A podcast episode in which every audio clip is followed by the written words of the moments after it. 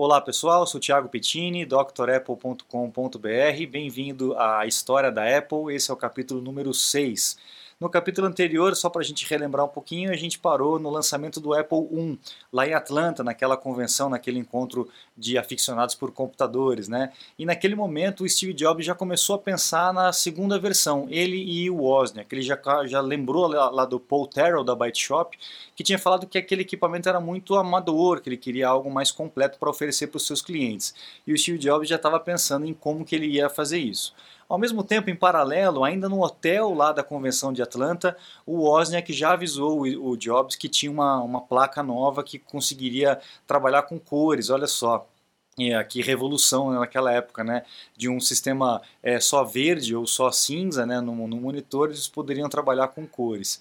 E aí eles fizeram um teste lá na mesma, no, no, no, centro de convenções onde eles estavam, né? Tinha uma sala lá com data show e o técnico ali do hotel foi o primeiro cara normal aí do, né? Sem ser os dois Steves a verem um computador colorido na sua frente. Eles fizeram o teste e deu certo naquela sala de conferências, né?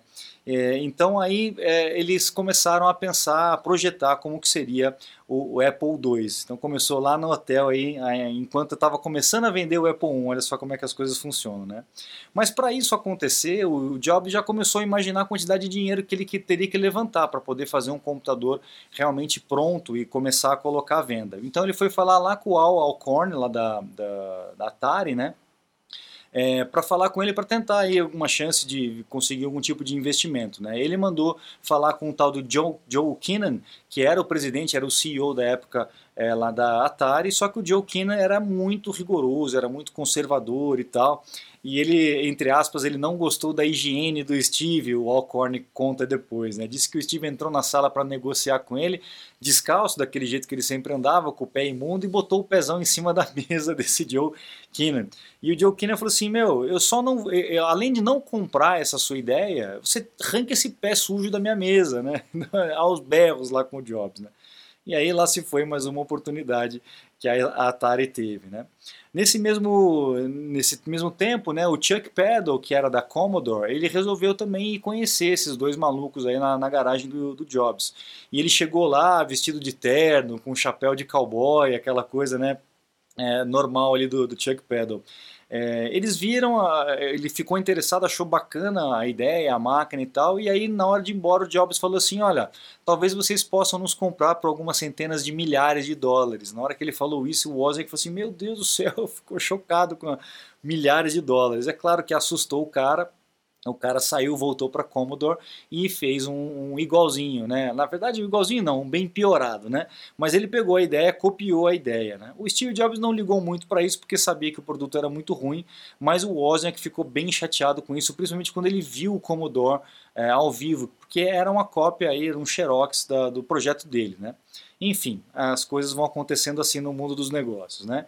Aí eles chamaram o Ron Wayne novamente para poder fazer o design da caixa, da, do invólucro, da, do gabinete, vamos dizer assim, do que seria o Apple II. O Ron Wayne fez uma capa, uma, uma, um gabinete do que era padrão na época, né? Aquelas caixas de metal e tal, e o Jobs não gostou, falou, não, não é isso que eu quero.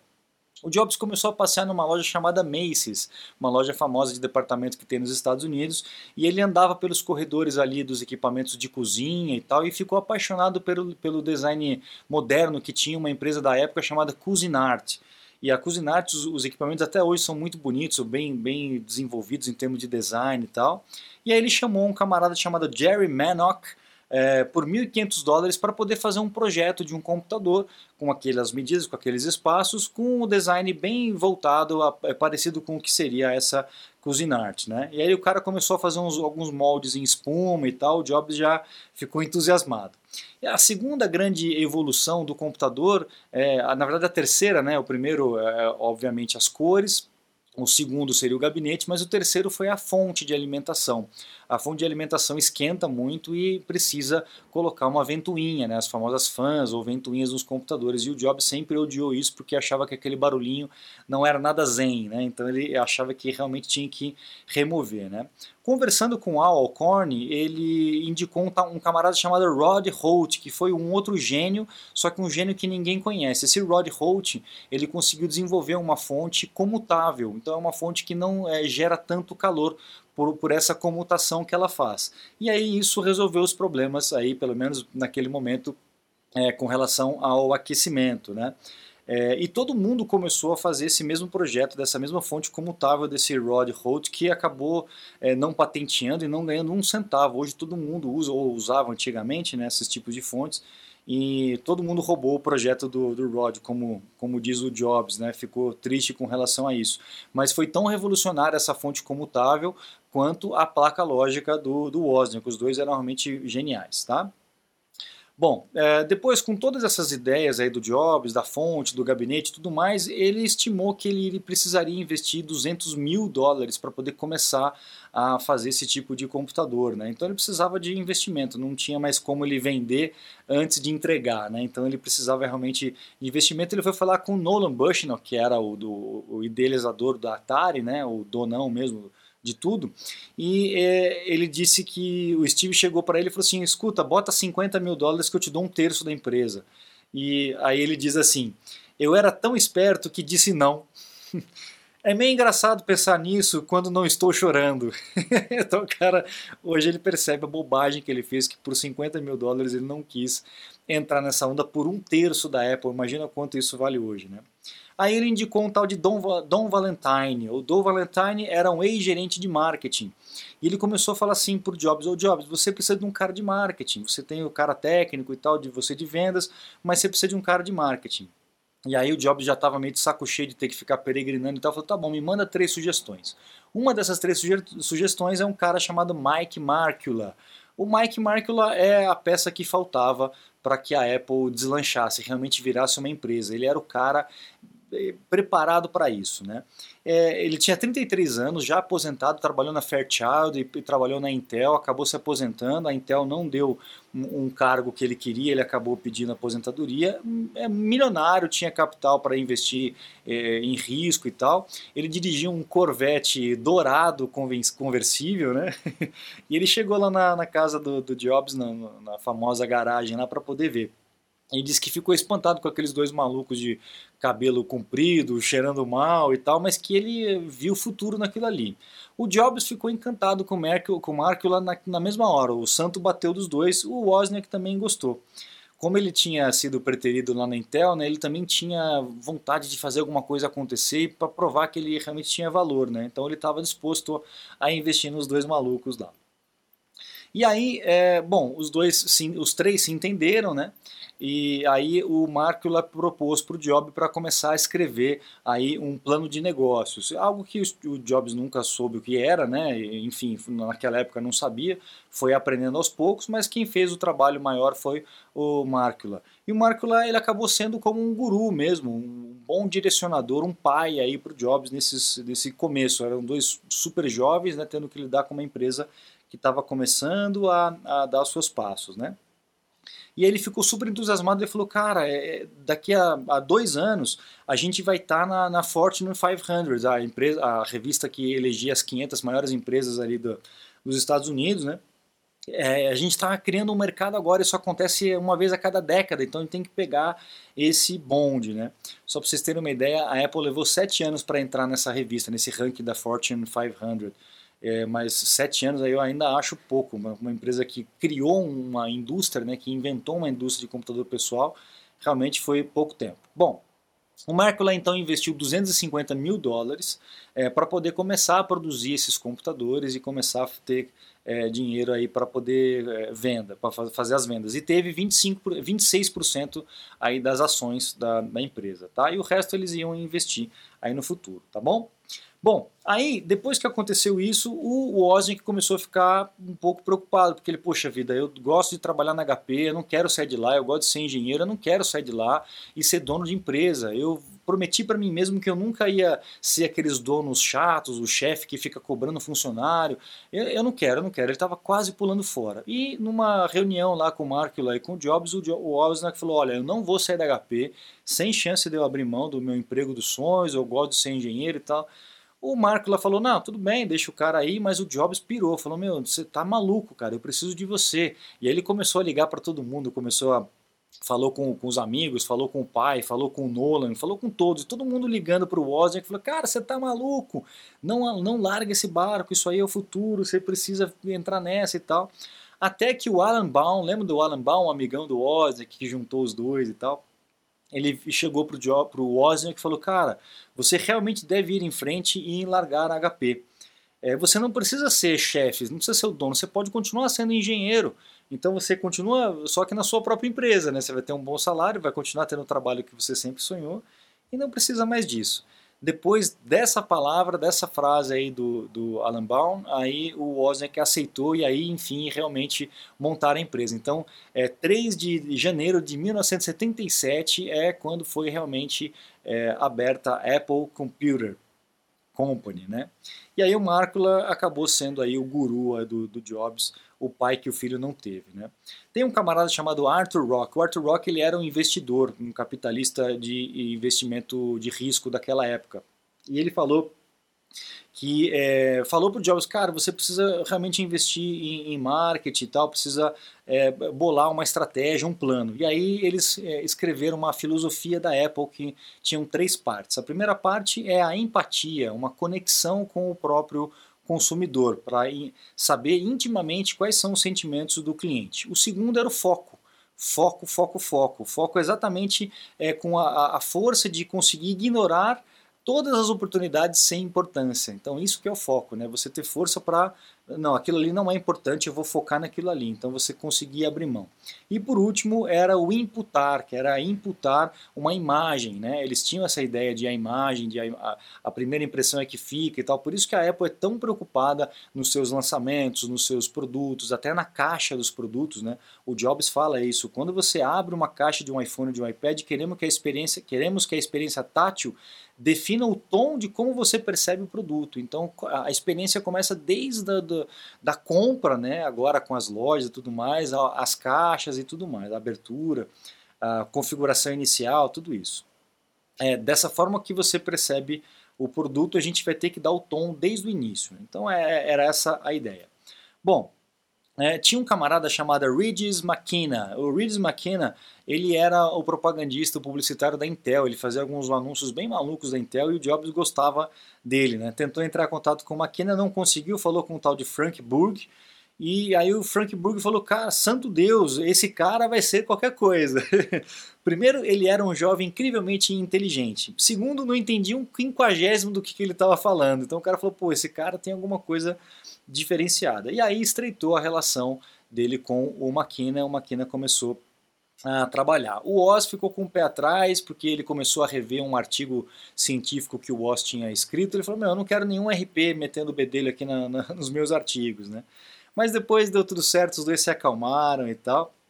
E aí o Maquina falou: Bom, a primeira coisa que vocês precisam fazer é trocar esse logo, esse, logo vitoriano, desenhado a nanquim. Isso aí não dá em nada, você precisa fazer um negócio legal, né? E aí eles, eles é, é, é, chamaram o diretor de arte Rob Janoff para poder fazer a logomarca, que é a logomarca que depois acabou variando e é o que a gente conhece hoje, né? E o Jobs virou, virou para o Rob e falou, ó, não faça bonitinho, não quero nada bonitinho, faça um logo legal, né? E aí ele apresentou duas versões, a maçã do jeito que a gente já conhece e a maçã sem a mordida. Só que a maçã sem a mordida ficava parecendo uma cereja. Então eles acabaram uh, optando pela maçã porque já tinha essa ideia de que realmente é maçã mordida, né? Bom, então agora vamos falar a respeito do lançamento do Apple II. Foi lá na feira de computadores da Costa Oeste, dessa vez não foi lá perto de Nova York, foi lá em São Francisco, e foi é, organizada justamente pelo Jim Warren, que trabalhava, que fazia parte do, do Homebrew Computer Club, então eram amigos, né? Aí a Apple, o Steve Jobs garantiu um lugar na frente, bem na entrada do, do, do evento, na hora que as pessoas iam entrar, pagou 5 mil dólares adiantado para poder ter a reserva daquele lugar, para justamente imputar a grandeza que a Apple tinha, né, ou teria mais para frente, mas eles já queriam eh, chegar ali com os dois pés no peito. Né. Então é, lá era tudo muito caseiro, então os expositores ali com, com é, mesa simples, um negócio de cartolina, aquela coisa toda, e a Apple não é, veludo, acrílico, as caixas empilhadas e tudo mais. O Steve Jobs tinha ficado louco da vida porque as embalagens é, que eram tão. A, a, os, os, gabinetes que eram tão bonitos tinham chegado ali a, em última hora com algumas manchinhas. Então os funcionários ali ficaram a noite inteira limpando as caixinhas e tal para deixar tudo é, perfeito, né? Com a, com a, pra, que tem as encomendas, que tem as vendas, né? Bom, eles conseguiram vender cerca de 300 unidades naquela convenção. Foi realmente um sucesso. E a partir disso, eles saíram da garagem do Steve Jobs, foram para Steven, Stevens Creek Boulevard, em Cupertino, ali pertinho também, e aí eles começaram realmente a empresa com o escritório, com funcionários e tudo mais. Aí o Marco falou que o, Jobs é, ficou cada vez mais tirano, cada vez mais insano e tirano com essa história toda. O, o controle, a falta de educação, a falta de empatia dele estava cada vez mais além da, da conta, né?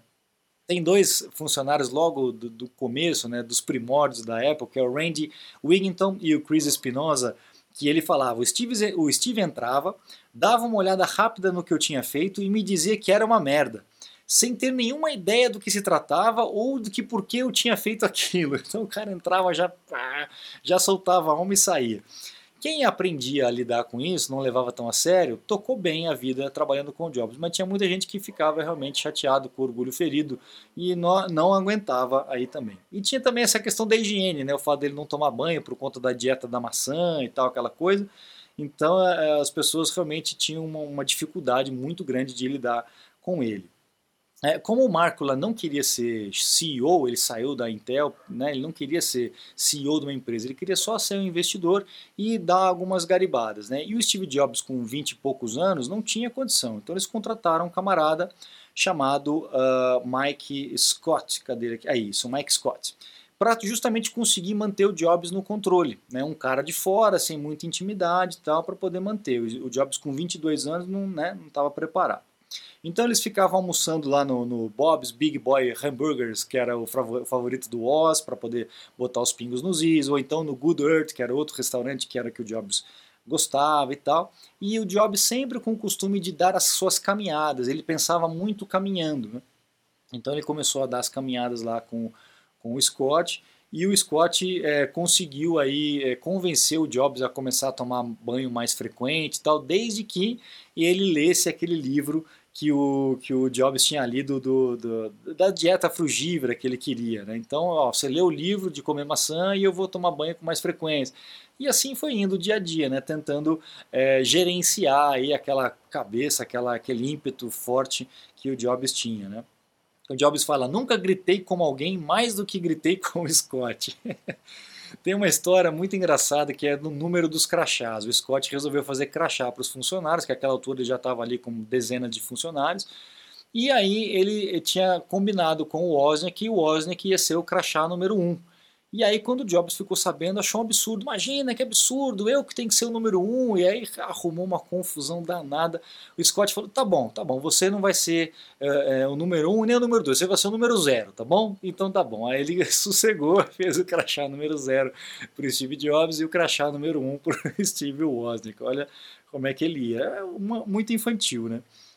E ele ficava perdendo muito tempo é, com coisas que as pessoas não achavam muita importância. Por exemplo, a, a, cor que ia ser pintada o gabinete. A Pantone, que era a empresa que, que tem essa, essa cartela de tintas, é, tem 2 mil tons de bege e nenhum desses tons era suficiente para o Jobs. Então ele realmente ele, ele era muito chato com relação a esses detalhes. Né? É, a gente percebe pelo, pelo acabamento que tem os produtos, né, principalmente é, da época dele, como ele se preocupava com esses detalhes. É, muitas vezes até demais, né? passava um pouco da conta. Olha lá, Jobs passou dias angustiados sobre quão arredondados deviam ser os cantos, o Scott dizia. Né? Então ele realmente tinha isso muito, muito forte. E o Wozniak começou a ficar irritado, porque ele tratava mal as pessoas e tal. O Wozniak não, o Wozniak era aquele, né? aquele cara que abraçava todo mundo e tal. Eu, meu, eu queria que a empresa fosse uma família, que todo mundo se sentisse bem e tal começaram as rusgas entre o Wozniak e o Steve Jobs. Bom, depois disso, uh, o, computador não é só a parte de hardware. Não adianta você ter um hardware bonito, bom e tal, mas você não tem programas que rodam nele. E o primeiro programa que fez um tremendo sucesso chamava-se VisiCal, que é o avô aí do Excel. Então a primeira planilha foi o VisiCal, que era um programa voltado para a parte é, financeira, administrativa das empresas, porque os computadores estavam sendo voltados para as empresas. Né? Depois que ele foi é, pegando o mercado de consumidor comum, o mercado pessoal. Olha lá, a Apple transformou o computador em algo que fazia sentido para empresas e também para famílias, principalmente com esses programas de, de planilhas, de textos e tudo mais. Né? E aí o Regis McKenna falou assim, o Oz projetou uma grande máquina, mas hoje ela estaria nas prateleiras de lojas de hobby se não fosse por Steve Jobs. Então o Jobs ele realmente ele deu essa cara profissional e teve essa visão mercadológica de realmente a criação de um novo mercado. Uh, se não fosse por Jobs, é, é, isso não teria acontecido. Né? E isso acabou estimulando o Jobs a querer dar o próximo passo, a criar um, um filho dele mesmo, né? não ficar só na aba do Wozniak por conta da placa do Wozniak. Ele queria ele ter essas ideias e ele configurar, criar um produto novo. E isso vai ficar para o próximo capítulo, para o capítulo 7 de A História da Apple. Espero que vocês estejam gostando dessas histórias, acompanhando aqui comigo. E eu agradeço a todo mundo que assiste, que compartilha, que deixa teu like. Muito obrigado, um grande abraço e até a próxima. Tchau, tchau.